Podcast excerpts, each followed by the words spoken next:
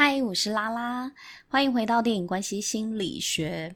终于，我们要来聊《天能》这部电影了。不知道大家已经二刷、三刷了吗？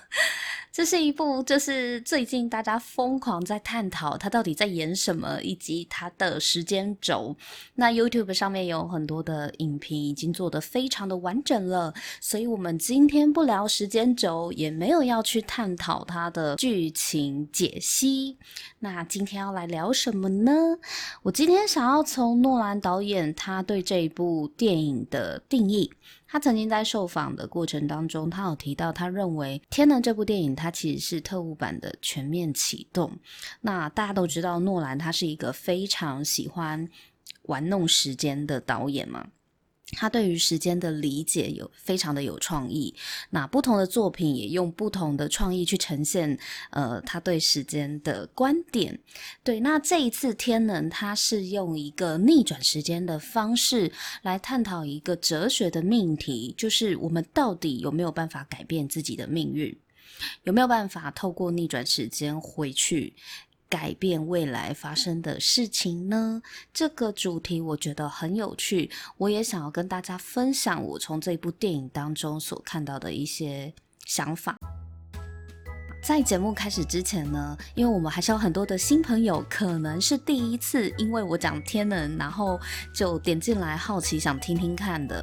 那我也跟新朋友讲说，其实我的节目目前在 Apple Podcast、Spotify、KKBox、SoundOn、First Tree、嗯、Castbox 都听得到，对，Google 播客也有。所以不管你喜欢用什么样的 Podcast 的 App 去收听的话，都很欢迎搜寻我们节目名成。电影关系心理学，那以及绿界上的节目赞助连接也开通了，那我放在节目介绍下面。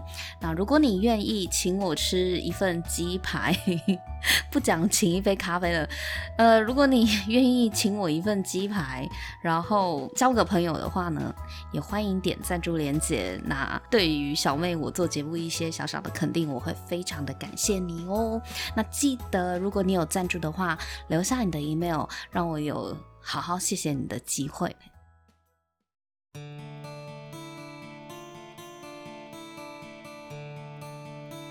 天能的创作灵感是来自于萨尔托方砖 （Sato Square）。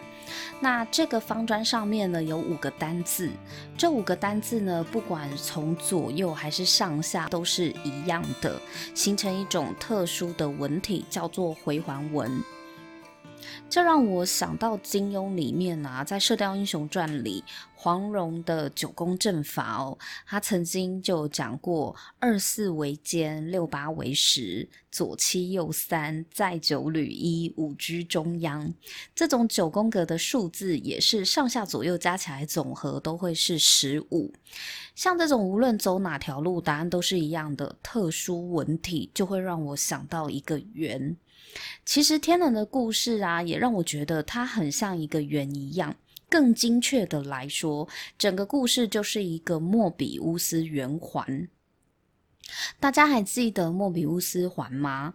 在《复仇者联盟三》里面，钢铁人就是用莫比乌斯圆环，让大家成功的跳跃到过去某个时间点，穿越时空嘛。那莫比乌斯环呢，无论是从哪一个点，进入，然后往前走，都会走到另外一个面。这就好像天能里面所提到的时间前行公式。什么是前行公式呢？其实在中文里面就叫做兵分两路，一路是顺向前进，一路是逆向前进。那大家可以上网搜寻一下莫比乌斯环哦，一面是正面，那另外一面扭转成反面，但最终这两路的。人马都会在某个点交汇，走到同一面，然后继续前进。那关于这部电影里面探讨的命定论，过去发生了就是会发生的这个概念呢，我觉得，呃，电影里面谈到。不管主角们逆转回哪一个时间点，都会发现未来的自己正在创造过去的历史，就很像回圈一样。你说不清楚到底谁是因，谁是果，我们前往未来啊，仿佛就好像要回到过去般的绕圈圈。不知道大家在看电影的时候有没有一个疑问，就是到底谁先开始的？因为未来人呢，他让军火商 Stato 回到过去去寻找九个被分散各地的演算机，然后找到之后又被主角们抢走，继续让演算机分散各地。那原本就是分散各地的演算机。经历了一些事情之后，最后还是分散各地。那到底为什么要让主角跟 Seto 经历这一段呢？在主角和 Neil 经历的逆转时间旅程当中啊，他们透过不同的视角去看待原本正向时间里的。经历的过程，甚至有一些事件还是未来的他们所造成的。例如在机场的自己打自己那一段，还有 Cat 看到船上跳下海的女人其实是来自未来的自己。当主角和 Cat 他们逆转回去过往的时空，他们的想法已经转变了，因为他们重新去理解当下发生的事情，造成回到正向时间时他们的决定，所以我今天呢、想要从命定论和蝴蝶效应来探讨，到底逆转时间是否真的可以逆转未来？这一部影片的调性非常清楚地告诉我们，透过 Neil 一再强调，已经发生的事情就是会发生，点出了诺兰认为啊，过去是不可逆的，不管你做什么，结果就是会发生。但是客观的事实不可逆转，而主观的意志却可以改变。这里谈到的主观意志，并不是说你做了一个不同的决定，结果就会不一样。那那个叫蝴蝶效应嘛。但因为发生的事情不可逆转，不管你做什么都一样。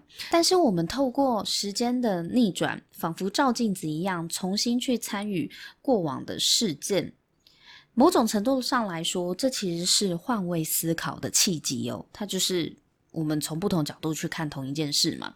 如果大家还记得，在《哈利波特》里面也曾经用过类似的手法。当哈利在湖边啊，他遇到催狂魔的时候，情急之下召唤出护法。可是后来他又回到过往的时空，他就发现，其实他当时召唤的护法是未来的自己。所以，所有的穿越时空旅行的电影里面啊，我们会发现主角多半都是用旁观者、第三者的角度去重新看待整个事件。那人们现在所拥有的一切，不也是来自于过往发生过的事情吗？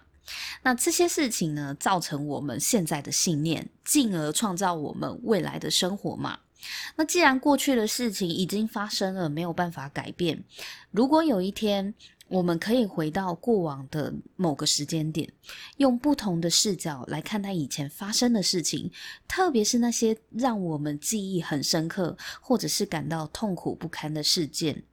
那会不会我们就有机会改变我们对这件事情的认知跟想法，改变了信念，再回到我们现在的时间点，我们就有机会去改变我们未来的人生。这就很像诺兰的另外一部电影《全面启动》啊，因为《全面启动》里面要改变一个人的行为，就要改变他的潜意识嘛，所以他们盗梦，进入梦里去植入信念，让费雪相信他爸爸支持他自己走自己的路，最后费雪就关闭了公司嘛，达到对手的愿望，所以《Inception》这一个。电影它讲的是一切的起始是来自于潜意识里的信念。那为什么诺兰会认为《天能》很像特务版的《全面启动》？因为虽然表面上是在讲逆转时间的事情，可是它逆转时间的目的是什么？并不是要去改变过去的结果。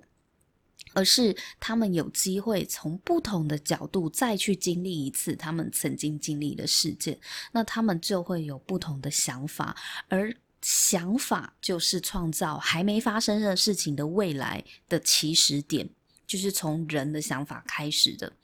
过去没办法改变，但他可以创造不同的未来嘛？如果他有不同的信念的话，所以我觉得这样子的概念就可以理解。为什么天能会是特务版的全面启动？他们其实概念是一样的，只是导演用的呈现方式跟故事的创意是不同的。而且天能的片名啊，也开宗明义的就告诉你，他谈的是信念、信条。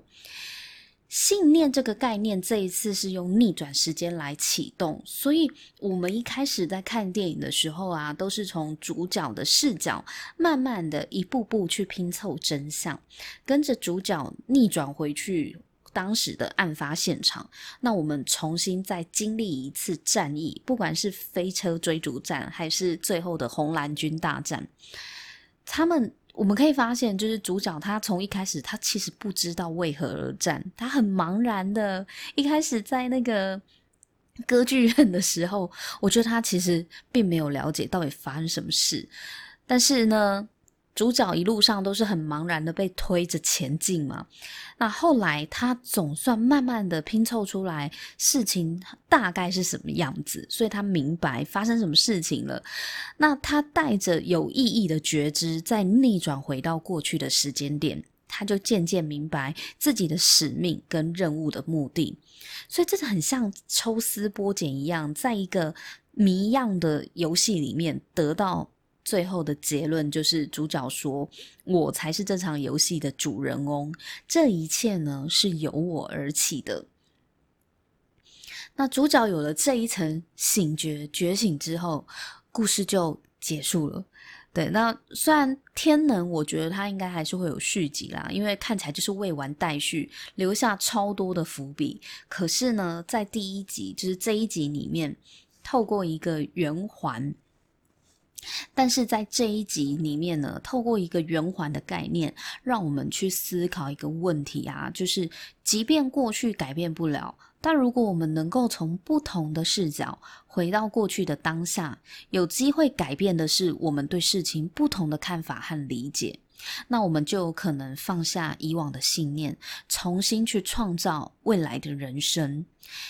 因为事实呢，跟真实这两个概念是不一样的。事实是事件的本身，而真实是我们解读事件的角度。所以，客观的事实是没办法改的，发生了就是会发生。但是，主观的真实呢，则有许多的可能性，就看你怎么解读嘛。那我很喜欢诺兰这一次作品里啊，带来关于价值观跟哲学的反思。在这部电影里面啊，逆转时间它其实是一个表象的假议题。那真正要探讨的是，透过逆转时间，主角们的想法跟认知上有哪些变化，这才是创造未来的契机。因为决定我们未来的啊，并不是我们经历了什么。而是我们从中间明白了什么？那这是我看完《天能》的想法，那也跟大家分享。不知道你看完之后，你对《天能》这部电影呢，你有什么样的启发或者是醒思哦？都欢迎你哦，回到我们脸书的私密社团“电影关系心理学”来跟我们一起分享。我也真的很好奇这一部充满深意的。电影除了烧脑之外，还带给我们哪些不同的看法呢？我觉得我们都可以一起讨论。那今天就跟大家分享到这边，谢谢大家，记得帮我打新评分和留言，我会非常感谢你哦。我们下次见，拜拜。